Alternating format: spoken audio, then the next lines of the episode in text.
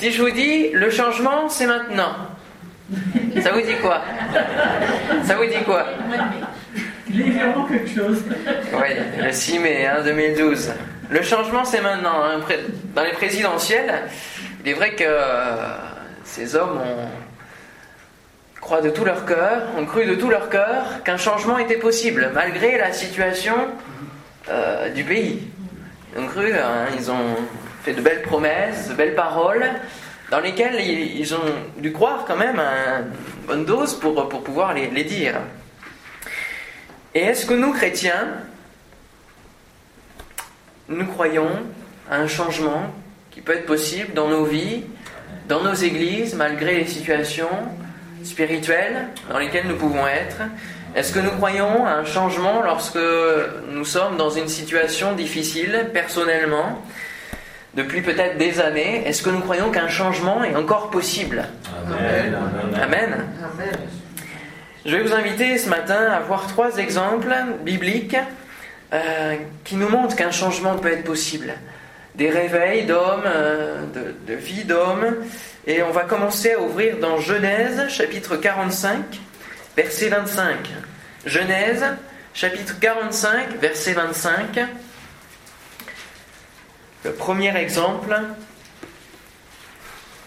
Genèse, chapitre 45, verset 25 à 28, et puis le premier verset du chapitre 46. Si vous y êtes, nous pouvons lire Ils remontèrent de l'Égypte, donc ce sont les fils de Jacob, et ils arrivèrent dans le pays de Canaan auprès de Jacob, leur père. Ils lui dirent Joseph vit encore, et même c'est lui qui gouverne tout le pays d'Égypte. Mais le cœur de Jacob resta froid parce qu'il ne les croyait pas. Ils lui rapportèrent toutes les paroles que Joseph leur avait dites. Il vit les chars que Joseph avait envoyés pour le transporter. C'est alors que l'esprit de Jacob, leur père, se ranima, et Israël dit C'est assez. Joseph, mon fils, vit encore. J'irai et je le verrai avant que je meure.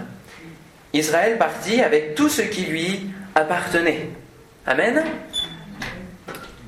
C'est assez. Joseph, mon fils, vit encore. Si on fait le récapitulatif de l'histoire de Joseph, il a été vendu par ses frères, et puis euh, il a été fait esclave, il a eu pas mal d'épreuves dans sa vie. Il a été euh, esclave sous le maître Potiphar. Puis il a été accusé à tort. Euh, il a été mis donc en prison. Euh, il a eu des, hauts et des bas, hein, parce que Dieu avait quand même sa main sur lui. Et puis dans cette prison, les chansons, dont on parlait hier, mais les chansons, et puis le, le qui était eux aussi en prison, hein, euh, ont, eu, des rêves, et puis Joseph a pu les expliquer, et puis il a pu avoir accès donc au, gouvernement de l'Égypte grâce à cela, parce que Dieu lui avait donné la révélation. Donc il y a eu tous ces hauts et ces bas. Et puis en parallèle de l'histoire de Joseph, on a l'histoire de, son père, Jacob, dont on ne sait pas grand-chose dans cette période-là, mais on le sait, ben, qui, qui, pleure son fils, qui regrette vraiment son fils, qui a annoncé mort par ses frères, et la vie avance et puis il vieillit. Et puis là, au chapitre 45, on a la rencontre des deux vies. Après près de 25 ans de silence. Rendez-vous compte, 25 ans où Jacob ne va avoir aucune nouvelle de son fils et il va le croire mort depuis, depuis le début. Pendant 25 ans, un silence. Et là, on lui rapporte des paroles comme quoi il serait vivant. Le cœur de Jacob resta froid, nous est-il dit. Est-ce que c'est normal? Que le cœur de Jacob reste froid par rapport à ses paroles Après 25 ans où euh, on lui a dit qu'il était mort, ça peut paraître normal. Mais cela nous montre que dans les, situations que nous rencontrons et qui peuvent durer depuis des années, ça peut être la maladie, ça peut être un handicap, ça peut être un, mari, une épouse inconvertie, ça peut être un enfant inconverti, ça peut être des, enchaînements d'épreuves à répétition, et on, se dit qu'est-ce qui, qui nous accable là? Ça peut être l'état d'une église souffrante qui n'arrive pas à, guérir les blessures d'une division. Il va y avoir toutes ces situations-là qui, durent pendant tant et tant d'années. Peut-être même plus que 25 ans.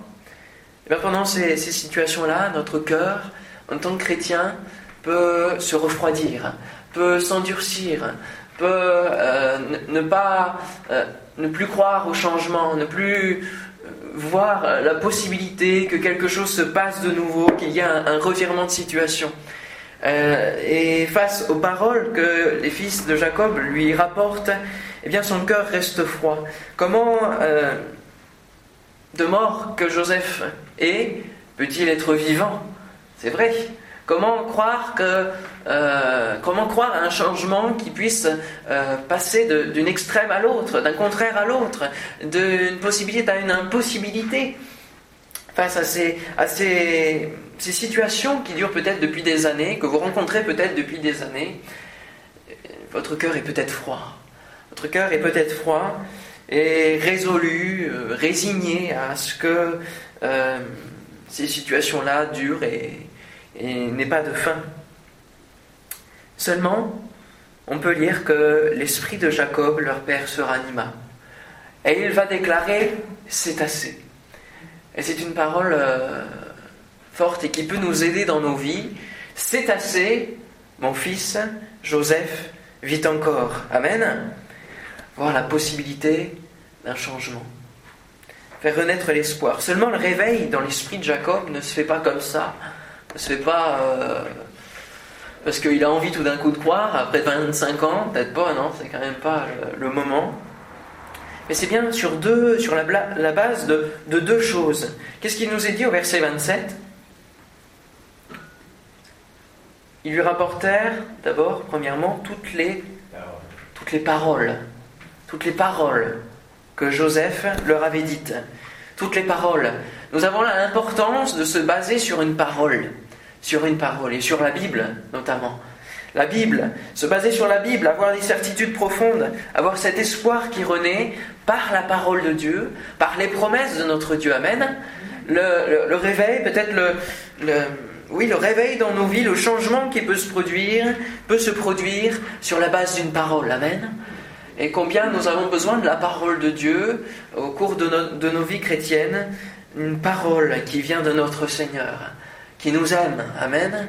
Et ne nous laisse pas sans réponse. Il ne nous laisse pas sans, réponse. Une parole sur la parole. Première chose. Et puis la seconde, seconde chose, qu'est-ce qu'il a vu? Qu'est-ce qui, dans son regard, l'a interpellé? Il vit les chars. Les chars. Les chars que Joseph avait envoyés pour le transporter. Et les chars nous font penser à, la puissance. On pense à Pharaon, un petit peu avant. Euh, la puissance des chars de Pharaon, les chars de feu aussi, qui viennent emporter le prophète. Symbole de puissance, les chars. Et là, Joseph avait envoyé pour transporter Jacob. Et cela nous fait penser à la puissance de Dieu qui est là pour venir nous transporter au cœur de l'épreuve. Amen. Il dit là à, Job, dans son épreuve, il lui dit, au milieu de la tempête, Dieu va lui parler. Et Dieu sait bien que Job est au milieu de la tempête. Amen. Et il vient là au, cœur de nos tempêtes. Et il sait bien que nous sommes dans, notre épreuve, dans nos tempêtes, dans la vie terrestre, qui est une épreuve en elle-même, parce que nous ne pouvons pas être aussi libres que si nous étions dans le ciel, à louer Dieu. Nous avons encore des contraintes matérielles, des contraintes terrestres. Mais il vit les chars, il vit la puissance de Dieu. Et j'aime cette image, cette, cette euh, parabole, cette histoire qu'un chrétien raconte, euh, l'image des pas dans le sable. Est-ce que vous la connaissez? Les pas dans le sable. Il y a deux empreintes. Un chrétien fait un rêve et puis il y a, il y a deux empreintes sur le bord de, la plage, dans le sable. Deux empreintes. Et puis, le Seigneur lui dit que c'est l'ensemble de sa vie. Puis à un moment donné, il y a l'empreinte de Dieu, l'empreinte du chrétien, et à un moment donné, il n'y a plus qu'une seule empreinte. Et le chrétien se rend compte que c'est au cœur de l'épreuve.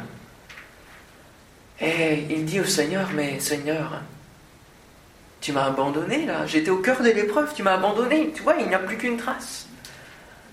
Et Dieu de lui répondre, Ne sais-tu pas que cette trace, c'est la mienne et c'est moi qui te portais au cœur de l'épreuve? Que c'est beau, n'est-ce pas? Et là, les chars qui vont transporter Jacob, cela est le symbole de la puissance de Dieu qui veut nous transporter au cœur de l'épreuve et au cœur des situations difficiles que nous pouvons euh, endurer, que nous pouvons euh, traîner depuis plusieurs années. Dieu veut nous montrer qu'il a une puissance, qu'il est le Tout-Puissant, qu'il est de à notre côté, que même sa puissance va nous transporter. Amen. Sa puissance va nous transporter. Il vit les chars. Ne négligeons pas les signes que le Seigneur veut bien nous donner. Peut-être euh, notre cœur reste froid, peut-être notre cœur reste résigné, mais Dieu nous donne des signes. Dieu parle tantôt d'une manière, tantôt d'une autre. Qu'est-ce que nous dit la suite? L'homme n'y prend point garde. L'homme n'y prend point garde. Que nous, en tant que chrétiens, nous puissions euh, avoir les, oreilles attentives, le cœur attentif aux signes que Dieu veut nous envoyer. C'est assez. Et il faut les déclarer ce matin. C'est assez sur des situations. Est-ce que vous êtes prêts dans, votre cœur? Est-ce que vous avez cette prise de conscience, ce réveil peut-être, pour dire dans des situations, c'est assez, c'en est assez. Comme Job, comme Jacob pourra le dire. Joseph, mon fils, vit encore. C'en est assez de la division, c'en est assez de cette situation. Dieu vit encore, Amen. Jésus-Christ est ressuscité, Alléluia. Et il veut nous donner la victoire ce matin sur les situations qui peuvent durer et sur lesquelles nous, nous sommes fermés dans nos cœurs. Nos cœurs ont pu s'endurcir et c'est peut-être normal parce que au cours des années, l'ennemi a eu raison de nous aussi. L'épreuve a eu raison de nous. Mais Dieu veut nous dire ce matin, tu peux avoir la victoire par ma puissance. Amen. L'exemple de Jacob, c'est assez. Et puis nous avons un autre exemple dans 1 Samuel, si vous voulez bien ouvrir avec moi dans 1 Samuel, chapitre 17, verset 22. 1 Samuel, chapitre 17, verset 22.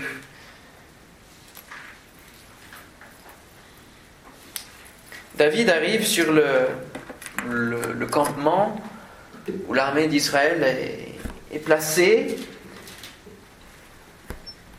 il envoyé de la part de son père. David, verset 22, remit les objets qu'il portait entre les mains du gardien des bagages et courut vers les rangs de l'armée. Aussitôt arrivé, il demanda à ses frères comment ils se portaient. Tandis qu'il parlait avec eux, voici le Philistin de Gath, nommé Goliath, s'avança entre les deux armées, hors des rangs des Philistins. Il tint les mêmes discours que précédemment, et David les entendit. À la vue de cet homme, tous ceux d'Israël s'enfuirent devant lui et furent saisis d'une grande crainte. Chacun disait Avez-vous vu s'avancer cet homme? C'est pour jeter à Israël un défi qu'il s'est avancé. Si quelqu'un le tue, le roi le comblera de richesses, il lui donnera sa fille, et il affranchira la maison de son père en Israël. David dit aux hommes qui se trouvaient près de lui Que fera-t-on à celui qui tuera ce Philistin et qui ôtera l'opprobre de dessus Israël? Qui est donc ce Philistin, cet incirconcis pour insulter l'armée du Dieu vivant? Le peuple répétant les mêmes choses lui dit C'est ainsi que l'on fera à celui qu'il tuera. Verset 29 David répondit Qu'ai-je donc fait? Ne puis-je pas parler ainsi? Et il se détourna de lui pour s'adresser à un autre et fit les mêmes questions. Verset 32 David dit à Saül que personne ne se décourage. À cause de ce Philistin, ton serviteur ira se battre avec lui. Saül dit à David tu ne peux pas aller te battre avec ce Philistin, car tu es un enfant. Il est un homme de guerre dès sa jeunesse.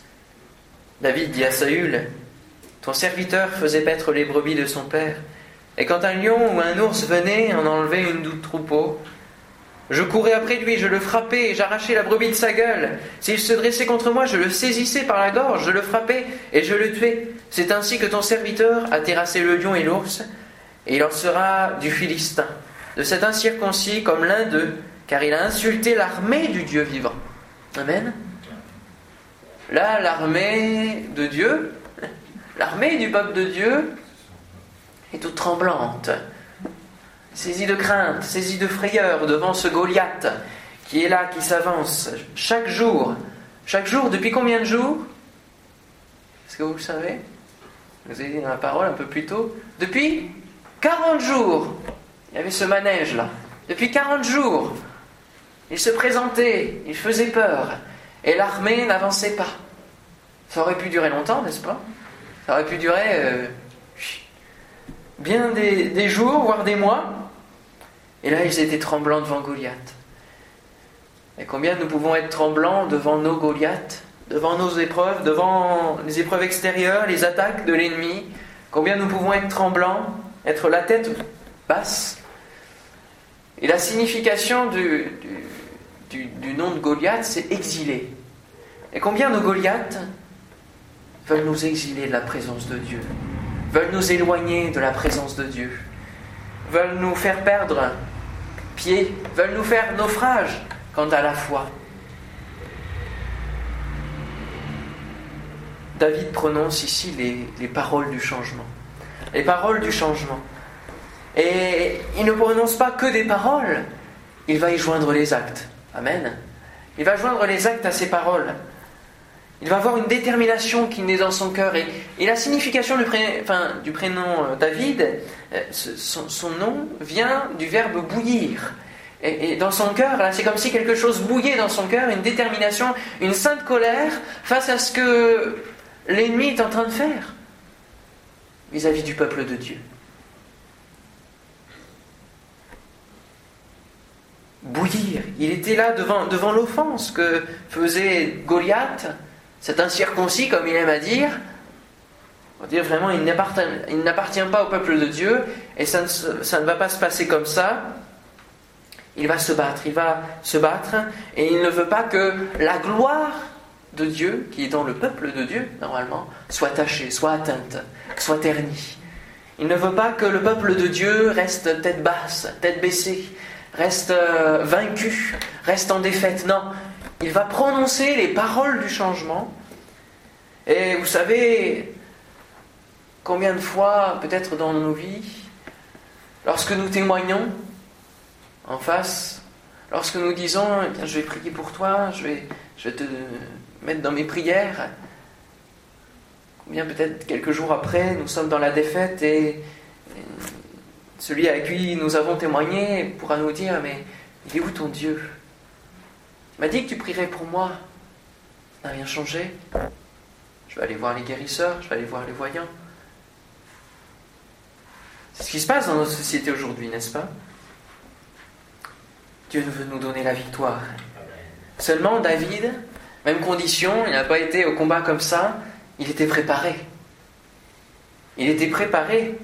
Au verset 37, Qu'est-ce qu'il nous est dit David dit encore L'Éternel qui m'a délivré de la griffe du lion et de la patte de l'ours me délivrera aussi de la main de ce Philistin.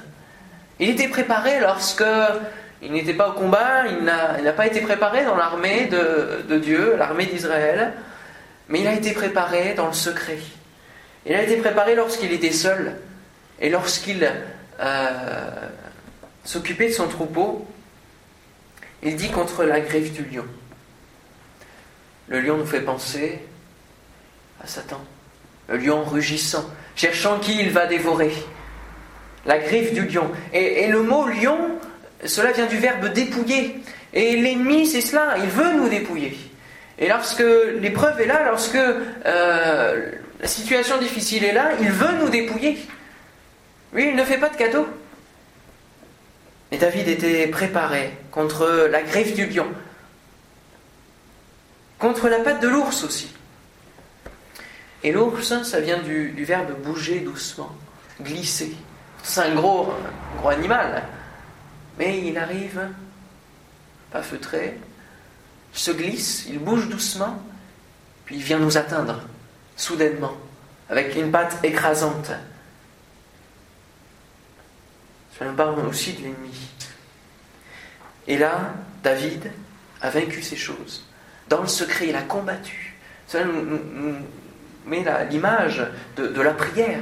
Vous combattre dans le secret contre ces, ces dominations. Nous n'avons pas à combattre contre la chair et le sang, mais contre les domination, les puissances de l'adversaire, les puissances spirituelles. Et nous avons besoin de combattre. Est-ce que nous combattons dans notre pays de France, dans nos églises, assez pour que les puissances des ténèbres reculent? Ou alors, c'est le contraire qui se produit. Les puissances des ténèbres s'immiscent encore plus, rentrent encore plus dans les foyers, encore plus profondément dans les cœurs, se tapissent là comme les ours avancent doucement, viennent mettre à mal les couples, les foyers, viennent mettre à mal les églises. Combattons-nous assez dans le secret pour avoir la victoire finale? Parce que ceux qui ont la victoire, peut-être apparente, ne sont pas des gens qui ont simplement la victoire, mais ils ont préparé, ils ont combattu dans le secret. Ils ont combattu dans le secret. Ils ont eu la victoire parce qu'ils ont combattu avant. Et nous ne pourrons avoir la victoire dans ces épreuves, dans ces situations difficiles, que si nous combattons auparavant, si nous sommes préparés. Au verset 45, nous pouvons lire de ce même chapitre, David dit aux Philistins, Tu marches contre moi avec l'épée, la lance et le javelot, et moi je marche contre toi au nom de qui? Au nom de moi-même Avec l'armure de Saül? Non. Au nom de l'Éternel des armées, du Dieu de l'armée d'Israël que tu as insulté. Aujourd'hui, L'Éternel te livrera entre mes mains, je t'abattrai, je te couperai la tête. Aujourd'hui, je donnerai les cadavres du camp des Philistins aux oiseaux du ciel et aux animaux de la terre. Il fait pas de cadeau, hein, David En même temps, l'ennemi ne fait pas de cadeau non plus. Donc ne faisons pas de cadeau au lionceau qui veut venir, hein, aux petits renards qui veulent venir, avec lesquels nous pouvons jouer, mais qui un jour se révèlent être des lions et toute cette multitude, et toute la terre saura qu'Israël a un Dieu, et toute cette multitude saura que ce n'est ni par l'épée, ni par la lance que l'Éternel sauve, car la victoire appartient à l'Éternel, et il vous livre entre nos mains. Amen. Toute la terre saura qu'Israël a un Dieu. Avoir la victoire dans nos propres épreuves n'est pas seulement une victoire pour nous-mêmes, mais est un témoignage pour le monde. Est un témoignage pour le monde. L'exaucement de nos, de nos prières est un témoignage pour le monde. Car la victoire appartient à l'Éternel. Amen. Le changement ne se fait que par l'Éternel, que par notre Dieu, non pas par un homme. Lorsque je parle de changement, je ne parle pas d'un changement qui vient des hommes. Dans nos assemblées, il peut y avoir plein de changements, qui peuvent être euh, prioritaires, qui peuvent être secondaires aussi. Des fois, on se querelle sur ces choses-là, alors que ce sont des broutilles. Mais il peut y avoir des, changements venant des hommes, mais ce n'est pas celui-là que je, veux parler, c'est vraiment le changement qui vient par notre Dieu, Amen, inspiré par Dieu, dans David ici. Puis le troisième exemple se trouve avec les chansons du roi, dont on a parlé hier. C'est qui? Néhémie. Vous vous souvenez Ce soir, on a parlé des chansons. Néhémie, chapitre 1er. Troisième exemple. Néhémie, chapitre 1er, verset 1er. Parole de Néhémie, fils de Hakalia, au mois de Kisle. La vingtième année, comme j'étais à Suse, dans la capitale, Anani, l'un de mes frères, et quelques hommes arrivèrent de Juda je l'ai questionné au sujet des Juifs réchappés qui étaient restés de la captivité et au sujet de Jérusalem. Ils me répondirent Ceux qui sont restés dans la captivité sont là, dans la province, au comble du malheur et de l'opprobre. Les murailles de Jérusalem sont en ruine et ses portes sont consumées par le feu. Lorsque j'entendis ces choses, je m'assis, je pleurai, je fus plusieurs jours dans la désolation. Je jeûnais, je priais devant le Dieu déçu. Amen. C'est un très beau texte. C'est un texte qui m'interpelle et qui continue de m'interpeller. 70 ans d'exil. Encore une situation qui dure depuis tant et tant d'années. 70 ans d'exil. Dieu l'avait annoncé. La première vague de retour dans le pays va se faire avec un homme, un premier homme. Qui ça? Je fais des tests encore ce matin. Pas Ezra, c'est pas le premier avec, hein, qui va reconstruire le temple en premier lieu.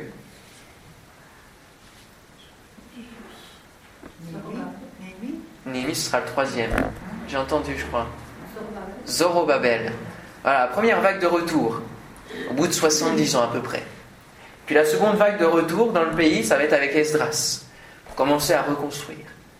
Seulement, là, on voit avec Néhémie que 13 ans après ces 70 ans, donc 83 ans après, qu'est-ce qu'il y a? Les murailles de Jérusalem sont encore en ruine. Les portes sont consumées par le feu. La situation est encore difficile 13 ans après. Et la réaction de Néhémie est une réaction qui, je crois, devrait être dans chacune de nos vies, pour ce pays de France, pour l'Église de France, une prière de confession, une prière de repentance. C'est la réaction que nous devons avoir face...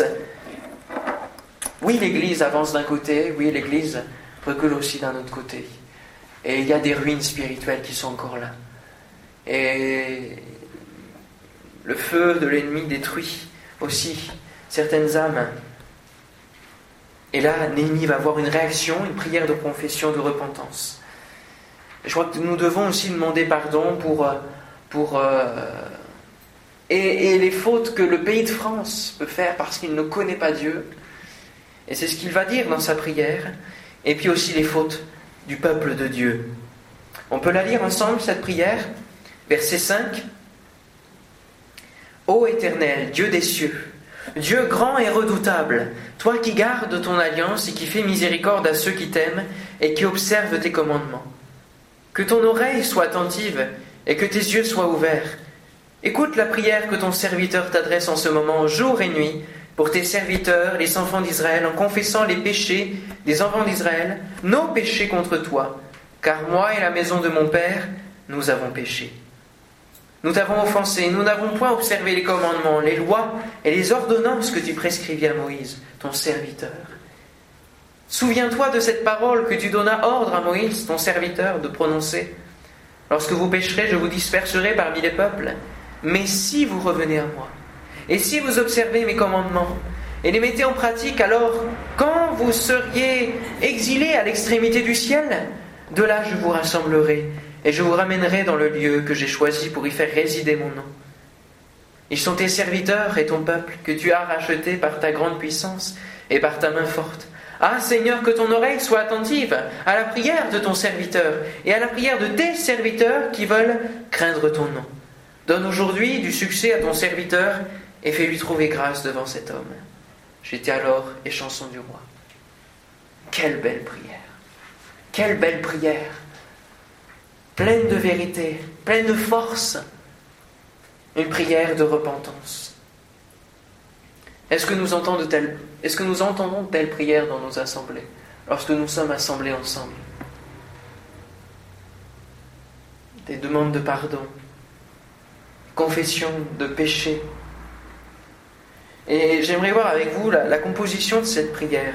Cette prière composée de quatre parties, quatre grandes parties qui sont importantes. Premièrement, reconnaître qui est Dieu par rapport à nous. Dieu des cieux, Dieu grand et redoutable. Et reconnaître qui nous sommes par rapport à Dieu. Cette prière est remplie de crainte de Dieu.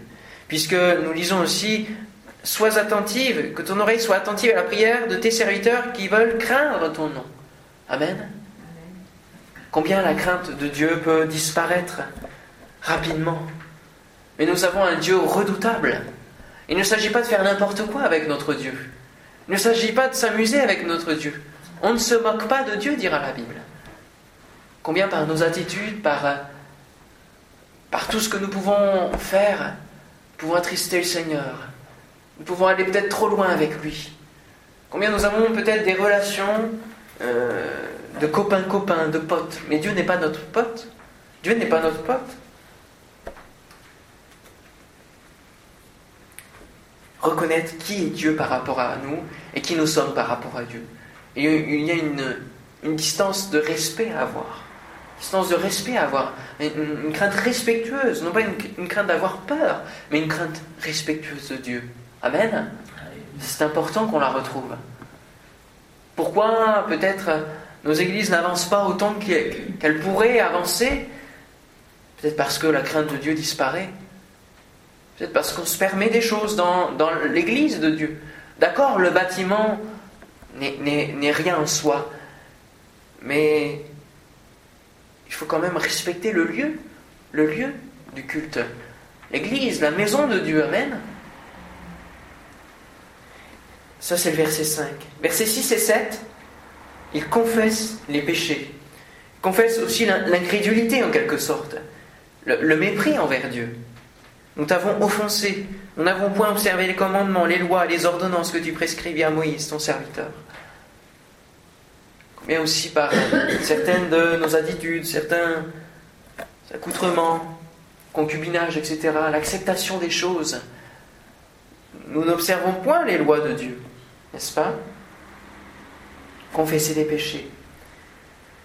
La, troisième chose, c'est la demande de pardon. Amen. Versets 8 et 9, la demande de pardon, parce que, comme le disait notre frère Amel l'autre jour, si nous, nous repentons et puis qu'il n'y a pas la suite, de la conversion, ça ne vaut rien. Il faut demander pardon et, recevoir ce pardon. Et là, il s'appuie aussi sur la parole de Dieu pour une restauration. Souviens-toi de cette parole que tu donnas. Vous voyez, il s'appuie sur la parole de Dieu dans sa prière. C'est important que dans notre vie prière, nous nous appuyions aussi sur les promesses, sur les paroles de Dieu tout entières. Et puis, il va dire, si vous revenez à moi, si vous observez mes commandements, il rappelle la, parole de restauration, la condition que le Seigneur a mise pour revoir la bénédiction, pour revoir la bénédiction au milieu du peuple de Dieu. Et puis le verset 10 et 11, nous voyons la demande de Néhémie, de l'action de Dieu dans la vie de ses serviteurs. Dans la vie de ses serviteurs, l'action de Dieu au travers de son peuple. Et puis il dit bien au travers de tes serviteurs, non pas au travers de, de tes enfants, il ne joue pas la corde sensible père-enfant, pas au travers de, ceux qui sont saints, de ceux qui sont appelés, voyez. Il n'y a pas de, fierté, il n'y a pas de. Il n'est pas hautain dans ses paroles. Non, il va dire au travers de tes serviteurs. Et combien nous devons aussi, au travers de, de nos vies, avoir une attitude envers Dieu, de respect et d'être considérés comme des serviteurs de Dieu. Amen. Chacun pour notre part être des serviteurs de Dieu. Néhémie n'est pas parti tout de suite, après la prière. Il va demander à, Dieu la faveur pour le roi, pour que le roi puisse entendre sa requête, mais il ne va pas partir tout de suite, puisque nous voyons en chapitre 2, la 20e année du roi Artaxerxès, donc, et c'était au mois de Nissan. Donc il va partir six mois après. Six mois après, il va partir. Il va demander, il va faire la requête au roi, six mois seulement après. Qu'est-ce qu'il a fait pendant ces six mois? Il s'est préparé. Il s'est préparé. Cette prière d'introduction, je pense, a été portée sur son cœur, tous les jours, toutes les nuits, puisqu'il dit jour et nuit sur son cœur. C'était un fardeau. C'était un fardeau. Il n'est pas parti tout de suite, mais pour avoir un changement, parce que, vous savez, on peut entendre des choses, euh, des choses qui nous atteignent, et puis, au bout de quelques jours, au bout de quelques mois, être insensible. Et puis la situation n'a toujours pas changé. Mais là, Néhémie va être interpellé dans son cœur. Lorsque j'entendis ces choses, je m'assis, je pleurais. Je fus plusieurs jours dans la désolation. Vous voyez, son cœur était atteint son cœur était transpercé par cette nouvelle du peuple, de, la ruine de son peuple et de son pays. Je jeûnais et je priais devant le Dieu des cieux. Combien nous devons nous préparer dans la prière et le jeûne pour voir le changement? Est-ce que vous voulez voir un changement? Est-ce que vous voulez voir des bénédictions venant du ciel, venant de la part de notre Dieu? Cela demande une préparation. Cela demande de se mettre à genoux dans le jeûne, dans la prière je constate que au cours des, mois, des années, la présence du jeûne euh, disparaît. On se dit à quoi bon Quoi bon Le jeûne et prière disparaît petit à petit. On se dit oui, mais vous savez, le jeûne et prière, c'est personnel, c'est bien rentrer dans sa chambre, etc. D'accord? Mais Dieu nous demande de, nous préparer spirituellement. Si nous voulons avoir des victoires dans nos vies, si nous voulons avoir des bénédictions, nous avons besoin du jeûne et de la prière. Nous ne pouvons pas faire autrement. Nous ne pouvons pas passer par autre chose. C'est pas par euh, des concerts à répétition que nous aurons la victoire sur les âmes, sur la, captivité des âmes perdues. Les âmes ont de trop grands problèmes pour leur apporter seulement un concert. Je dis pas que les concerts, c'est pas bien. Mais il faut plus que cela. Il faut que derrière, il y ait une église qui prie, qui jeûne, qui soit vraiment dans le combat derrière, dans toute chose. Les églises qui progressent aujourd'hui, que ce soit en France ou ailleurs, sont des églises qui prient, qui jeûnent. Et on ne pourra rien obtenir sans la prière. Amen. C'est ce que Dieu nous a donné comme moyen de communication avec lui. Et nous ne pourrons pas avoir de, bénédiction sans que, sans que nous puissions nous mettre à genoux, sans que la prière soit présente dans nos vies, la vie de prière. Alors il y a d'autres exemples comme ça, comme ces trois exemples, qui nous montrent que le changement est possible dans certaines conditions. Et le, plus grand exemple, c'est Jésus lui-même, Amen, qui apporte un changement dans nos vies, dans nos cœurs.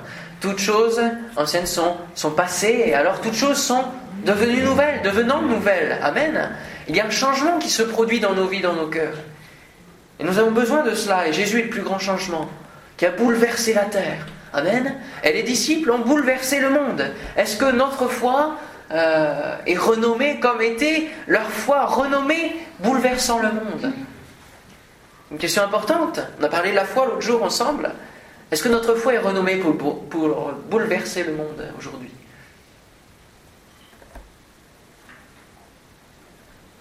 Voulons-nous que ça change dans le bon sens? Dans le bon sens, je dis bien dans le bon sens.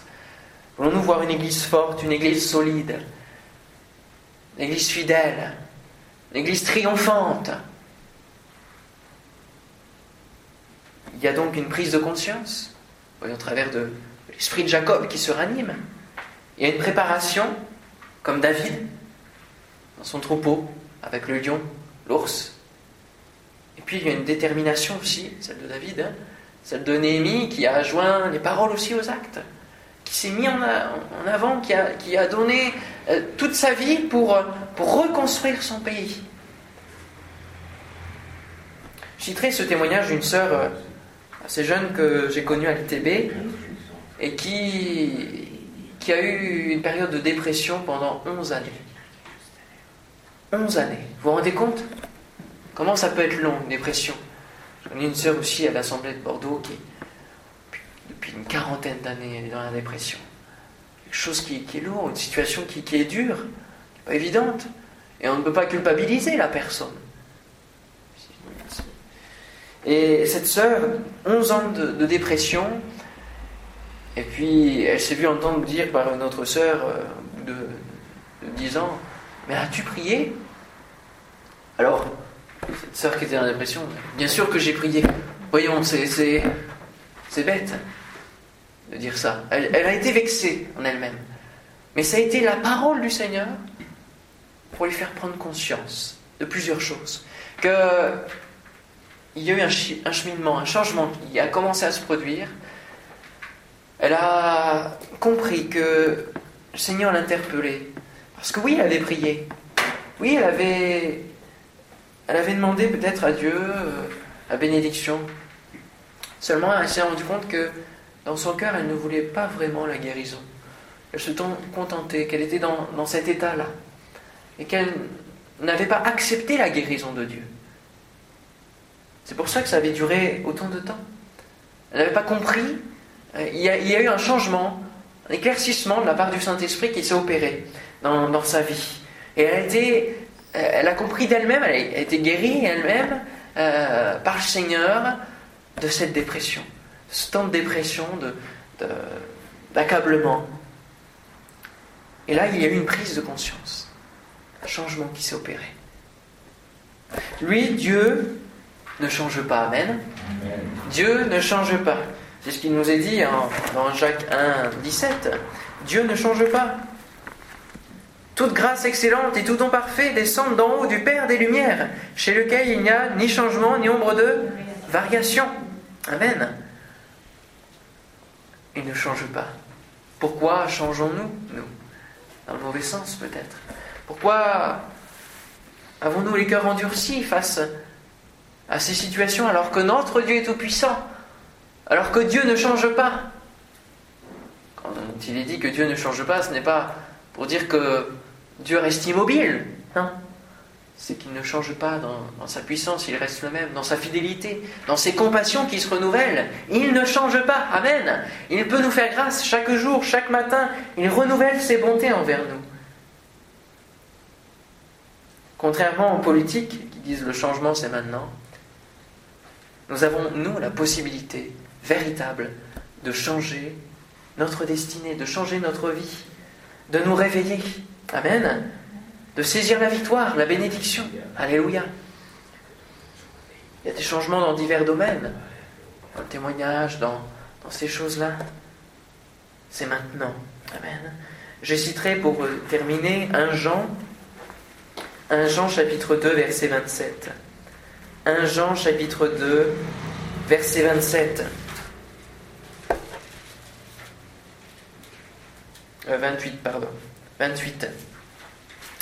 Et maintenant, petits enfants, demeurez en lui, afin que lorsqu'il paraîtra, nous, nous ayons de l'assurance, et qu'à son avènement, nous ne soyons pas confus et éloignés de lui. Combien le Seigneur nous aime, et il ne veut pas que nous soyons dans cet état-là. Il utilise son serviteur pour nous dire, maintenant demeurez en lui. Et le fait de demeurer en lui, c'est de dire, ce n'est plus moi qui vis, c'est Christ qui vit en moi. Amen. C'est Christ qui vit en moi. C'est là le changement tout au long de notre vie chrétienne, c'est de laisser Jésus grandir, que nous, notre, notre vie, notre moi, puisse diminuer. Amen. Que Christ vit en moi. Alléluia. C'est Christ qui vit en moi. Laissons le changement de Dieu opérer en nous, dans nos vies. Amen. C'est ce qu'il désire. Que nous laissions le changement de Dieu s'opère en nous. Parce que dans le Nouveau Testament, c'est Dieu qui opère plus le changement que, l'ancien homme dans, ce défi du changement. C'est Dieu qui va l'opérer. Il va arrêter Paul sur le chemin d'Amas. Il va y avoir un changement. Hein Les chrétiens qui ont vu ça n'en croyaient pas leurs yeux. Ananias a dit à, à Dieu, mais comment je vais, je vais prier pour lui? C'est bien qu'il persécute. Mais Dieu est le Dieu de l'impossible. Amen. Tout est possible à celui qui croit, à notre Dieu. Et il peut changer ta situation, il peut changer ta difficulté, il peut changer ton épreuve, il peut transformer ton assemblée. Si seulement toi-même, tu te laisses transformer en premier, si tu te laisses, si tu laisses le réveil monter dans ta vie, si tu laisses l'Esprit de Dieu réveiller ton esprit, Amen, ranimer ton esprit. Alléluia. On prie ensemble le Seigneur. Gloire à son nom. Oh notre Dieu. Nous sommes là devant toi et nous savons que tu es présent dans ce lieu. Oh, merci Seigneur pour ta parole. Merci pour euh, les exemples que tu nous donnes au travers de tes serviteurs, au travers des hommes que tu as utilisés, au travers des hommes qui étaient des bien-aimés pour toi, des hommes qui étaient selon le cœur de Dieu, selon ton cœur. Oh Seigneur, merci de nous faire prendre conscience ce matin un changement peut-être que nous avons besoin. Viens ranimer nos vies. Viens ranimer notre foi. De croire que les situations peuvent changer. Maintenant, aujourd'hui, c'est le jour du salut. Alléluia. C'est le jour de, de notre Dieu, du changement de ta situation. Oh Seigneur, sois loué, sois béni. Merci Seigneur de nous donner la victoire dans les épreuves. Merci Seigneur de nous donner de prendre courage, de garder espoir en toi, de nous appuyer sur tes promesses, sur ta parole, de voir encore les chars euh, de feu qui sont là et qui nous disent, oui, ta puissance n'est pas éteinte, ta puissance n'est pas minimisée, mais ta puissance peut se révéler dans ma vie. Alléluia. Merci Seigneur de ce que tu peux changer le mal en bien. Merci Seigneur de ce que tu peux changer mon épreuve en bénédiction. Oh merci Seigneur de ce que tu vas bénir chacun de nous. Si vous êtes dans l'épreuve, mon frère, ma soeur, je vous invite à, confesser le nom de Jésus, à confesser la victoire de notre Seigneur. Peut-être à demander pardon aussi pour votre incrédulité. Oh combien c'est normal, nous sommes hommes avant tout. Nous, nous sommes en train de d'incrédulité, notre foi peut se ternir. Et comme nous l'avons vu l'autre soir, Dieu veut des héros de la foi. Dieu peut remplir nos vies de la foi. Alléluia. Si seulement nous pouvons demander à notre Dieu. Amen. Gloire à notre Dieu. Donne-nous de pouvoir nous préparer, Seigneur, au changement. Avant ton retour, Seigneur, tu nous dis au travers de Joël que tu convoquais toute l'assemblée, que tu convoquais même les nourrissons à la mamelle, et que les sacrificateurs devaient se tenir en pleurant, en s'agenouillant, pour demander la bénédiction de Dieu, pour demander le changement de Dieu dans leur vie, dans le peuple. Et c'est ainsi que dans le même chapitre, tu as annoncé la venue de l'effusion de l'Esprit, ce véritable changement de vie, alléluia, ce baptême du Saint-Esprit, alléluia, ce renouvellement. Oh Seigneur, sois loué, sois béni pour tout ce que tu veux accomplir dans nos vies. Donne-nous d'avoir les cœurs ouverts. Donne-nous d'avoir l'esprit ouvert au changement que tu veux produire en nous. Merci Seigneur de faire ton œuvre ce matin. Au nom de Jésus-Christ. Et nous disons ensemble Amen. Amen.